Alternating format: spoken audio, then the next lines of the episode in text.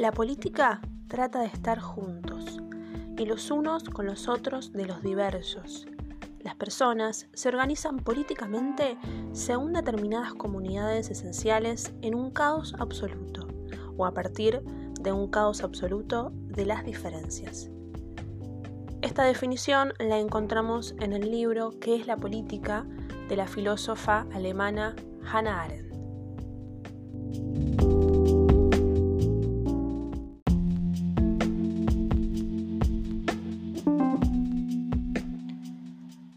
Concepto de política es un concepto polisémico. Esto quiere decir que tiene diferentes significados. Puede ser utilizado en diferentes contextos, con diferentes acepciones. El objetivo de este encuentro es acercarnos a un concepto de política lo más amplio y claro posible para poder luego seguir profundizando en la materia.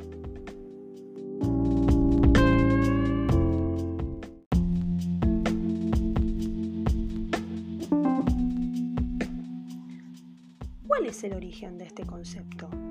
La etimología de la palabra política nos remite a la antigua Grecia, al mundo de la polis y por lo tanto a las discusiones de los asuntos comunes de las ciudades-estados, que se llevaban a cabo por los ciudadanos libres en el ahora.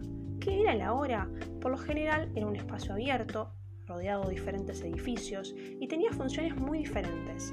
En la mayoría de los casos se utilizaba para que los hombres, varones, libres y mayores de edad se reunieran allí a debatir sobre los asuntos comunes y tomar las decisiones que creían convenientes para el futuro de la polis.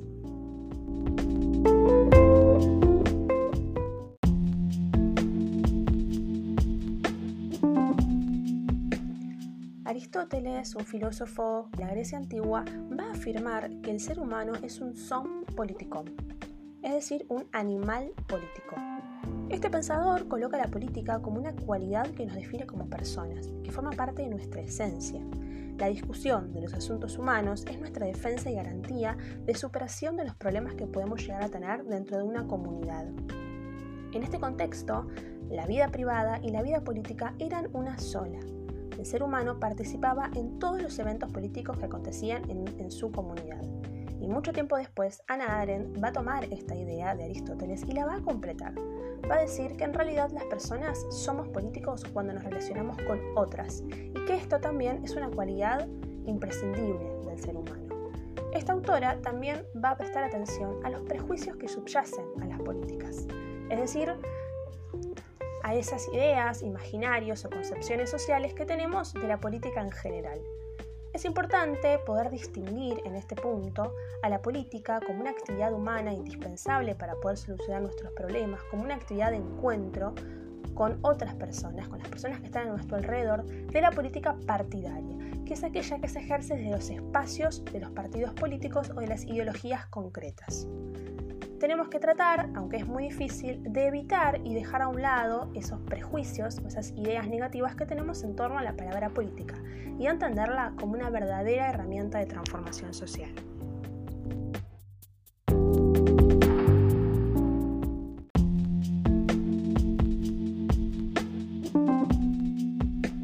Así como nos resulta muy difícil dar una sola definición de la palabra política, también resulta muy complejo establecer el origen o el nacimiento de la política como práctica o ejercicio social. En términos históricos podemos decir que la política comenzó a ejercitarse, ¿no? comenzó a ejecutarse en la prehistoria, cuando las sociedades comenzaron a organizarse con sistemas de jerarquía y algunos individuos fueron adquiriendo mayor poder por sobre otros.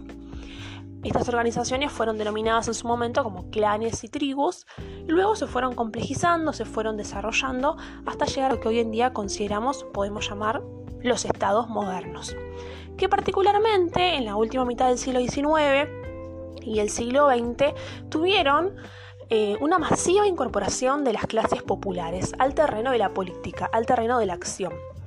Y comenzaron a tomar protagonismo a través de los llamados partidos políticos de masas. Pero para que esto pudiese llevarse a cabo, fue indispensable que los estados comenzaran a otorgar ciertas herramientas que permitieran que las personas pudieran involucrarse de lleno en la vida política.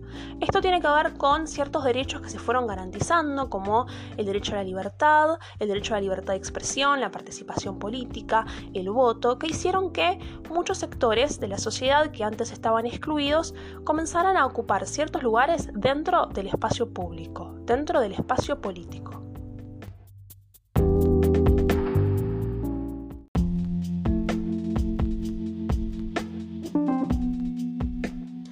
¿Qué sería entonces lo político? ¿Y cómo lo podemos diferenciar del concepto de la política?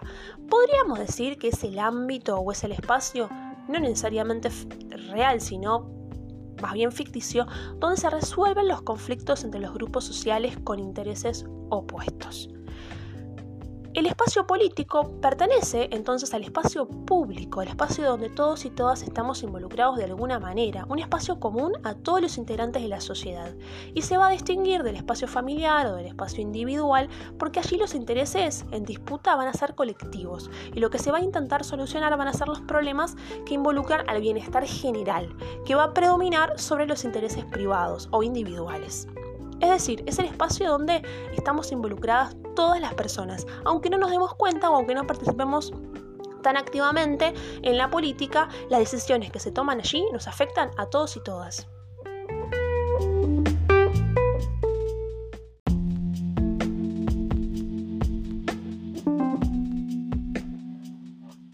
Hasta el momento hemos analizado a la palabra política como una acción, como una actividad, como un concepto que engloba todas aquellas prácticas esencialmente humanas que competen a todas las personas en tanto seres que conforman una sociedad específica.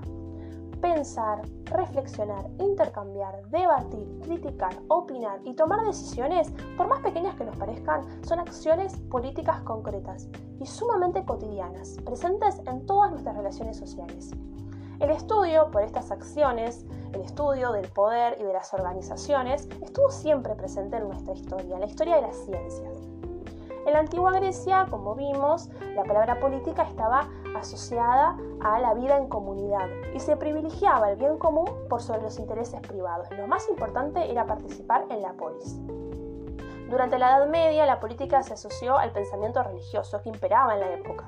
La buena política debía seguir los valores cristianos. Luego, en la época del Renacimiento y la Ilustración, se volvió a concebir a la política separada de la religión. El objetivo en ese entonces era conformar el buen gobierno, basado en el poder y la autoridad.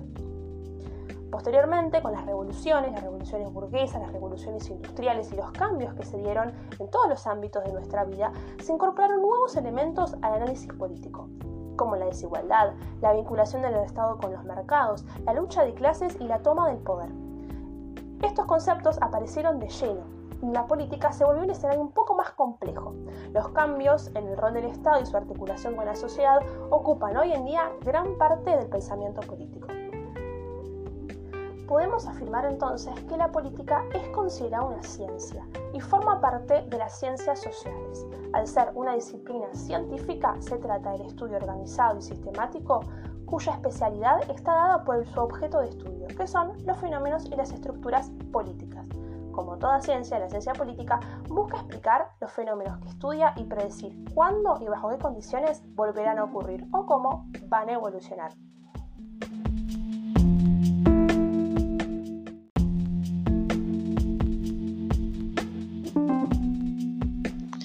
Para cerrar, me gustaría que reflexionemos sobre el lugar que la política ocupa en nuestras vidas hoy en día y cómo se pueden llevar las ideas políticas al terreno de la acción, es decir, al terreno de la praxis. ¿Cómo se concibe la praxis política en las sociedades actuales? La respuesta a esto es realmente muy compleja, ya que si bien hoy en día el concepto de ciudadano es mucho más amplio que en la Grecia antigua, claramente existen otras causas que impiden que muchas personas que cuentan con ciertos derechos puedan ejercerlos en igualdad de condiciones, entre ellos, por ejemplo, el derecho a la participación política. Frente a esto, la educación es fundamental para transformar la diversidad en un factor positivo de entendimiento mutuo entre los individuos y su comunidad, y para que la práctica política sea el espacio para buscar soluciones a los problemas comunes. es importante reflexionar sobre el concepto de ciudadanía, que debe transformarse en una práctica desarrollada desde la educación. Es decir, la ciudadanía no estaría dada solamente por el reconocimiento de ciertos derechos, sino por la posibilidad concreta de accionar para buscar el bien común.